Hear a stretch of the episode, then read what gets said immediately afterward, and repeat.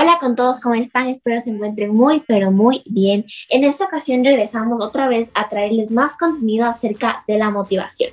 Mi nombre es María Belén López. Y mi nombre es Samantha Hidalgo. Hoy hablaremos sobre la motivación personal en nuestro episodio número 2.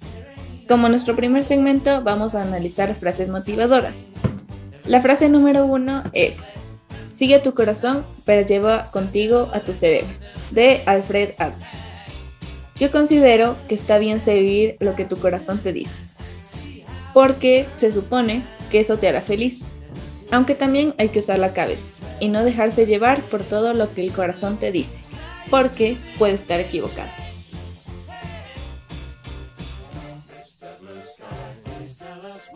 Nuestra segunda frase es acerca de, eh, se trata acerca de de que a qué llamamos corazón, a qué llamamos fe y a qué llamamos Dios. La frase es, la vida no es fácil, pero hay un motor llamado corazón, un seguro llamado fe y un conductor llamado Dios. ¿En qué se basa básicamente esta frase?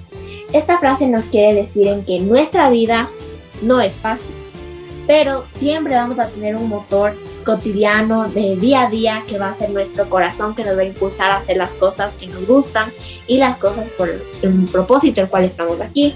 Nuestra fe es lo que vamos a motivarnos para que podamos eh, cada día poder tener más oportunidades y mejor motivación. Y obviamente eh, el conductor de nuestra vida, de nuestros pensamientos y promotor de nuestra fe es Dios que siempre tenemos que tenerlo el primero para tener clave de éxito en nuestra vida.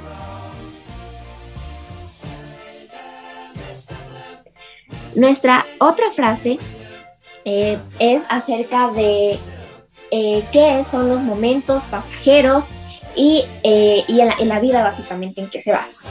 Jamás cambies lo que más quieres en la vida por lo que más deseas en el momento, porque los momentos pasan, pero la vida sigue. Esta frase se basa en que no debes eh, preferir y cambiar lo que más quieres y lo más importante en tu vida, tus, tus prioridades, por cosas pasajeras, por cosas momentáneas como son, el, como son las cosas que deseas y que anhelas por ese momento. Debes de estar siempre concentrado en las cosas que quieres, en este caso serían tu familia, tus amigos, tus hermanos, debes enfocarte en ellos, en no fallarles a ellos, porque en el momento que se falla con los que más te importan y con los que más quieres, tu vida se acaba, porque ellos siempre van a estar ahí para ti, pero los, lo momentáneo se queda por un largo de tiempo, pero luego se va. Como cuarta frase, tenemos, tú eres aquello que haces, no aquello que dices que harás. D, C, Y, para mí significa que te representan las acciones que ya hiciste, que ya lograste, no las que quieres hacer, no las que planeas hacer. Cuentan tus acciones ya realizadas, aunque depende del contexto en el que la vida te dé a entender. Bueno, ahora nuestro segundo segmento se trata acerca de por qué somos considerados iguales a los demás. Sammy, ¿por qué somos considerados iguales a los demás, según tu opinión? Según mi opinión, somos considerados a los demás porque todos tenemos los mismos derechos, sin importar de dónde vengamos, dónde hayamos nacido, nuestra religión, nuestro estado económico. Todos somos humanos y merecemos los mismos derechos. Pero según investigaciones, todos somos iguales ante la ley, sin distinción. Derecho a igual protección. Todos tenemos derecho a la igual protección contra toda discriminación que infrinja esta declaración y contra toda provocación a tal discriminación. Lo que significa que todos tenemos derecho a ser protegidos siendo humanos y siendo personas. Bueno, ahora para mí, igual como dijo Sammy, estoy totalmente de acuerdo, tenemos que ser tratados igual a los demás. Todos tenemos que ser tratados igualmente, por el simple hecho de que somos humanos, somos personas. Y como dijo Sammy, tenemos derechos ante la ley, ante el Estado y ante la humanidad. Tenemos los mismos derechos, por eso tenemos que ser tratados igual a los demás.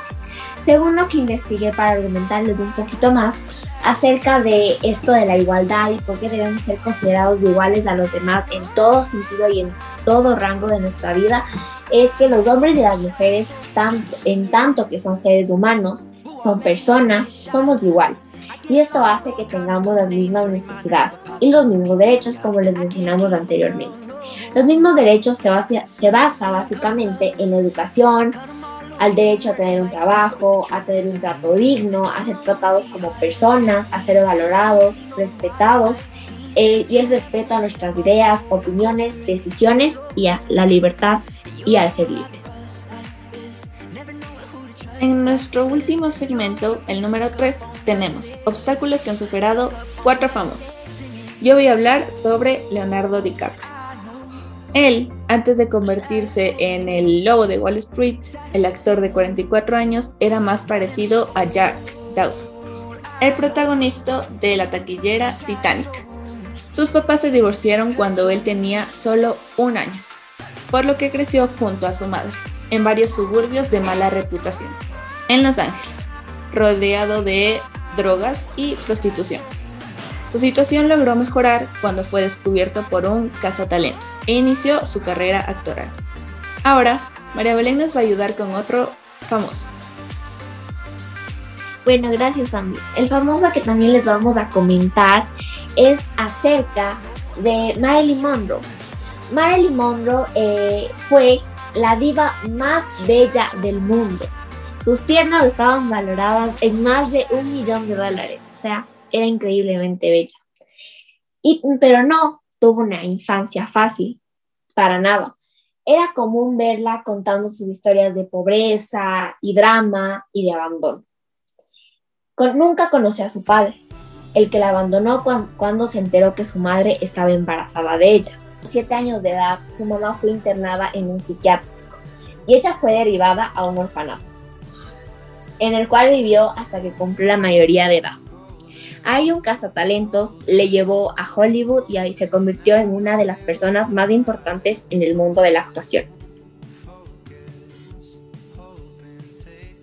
Como tercer famoso o famosa tenemos a Lily Reinhardt.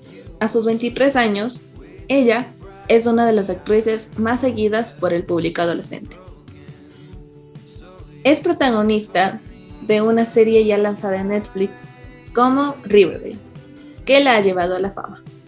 La actriz ha hablado con la revista Glamour y más entrevistadores acerca de los problemas de salud mental que padece desde ya hace varios años y se ha sincerado acerca de cómo se siente. Ella admite que ha sufrido de depresión y ansiedad. Actualmente nos cuenta que no la sufre constantemente, pero todavía lo está experimentando. Nuestro cuarto y último famoso en el cual vamos a hablar es acerca de Jim Carrey. Uno, de ustedes va a haber escuchado acerca de la película Liar Liar, que es mentiroso, mentiroso. Se volvió muy famosa por el carisma único del artista y por los sentimientos que expresa al realizar esa película.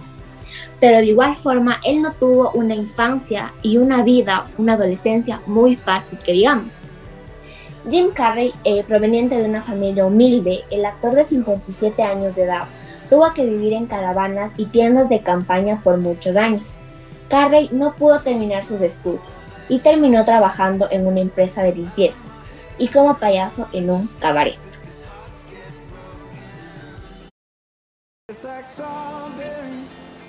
Bueno amigos, hemos llegado a la parte final de este podcast acerca de la motivación personal y les hablamos un poco más acerca de algunos famosos, algunos datos que no sabían que ellos tuvieron en su infancia y en su adolescencia. Estos datos los realizamos con el propósito de que ustedes puedan darse cuenta que no solo ustedes y no solo nosotras eh, pudimos pasar eh, obstáculos en nuestras vidas, sino también los famosos de Hollywood. Espero que les guste, compartan este podcast y sigan para ver más podcasts de este tipo. Les agradecemos mucho.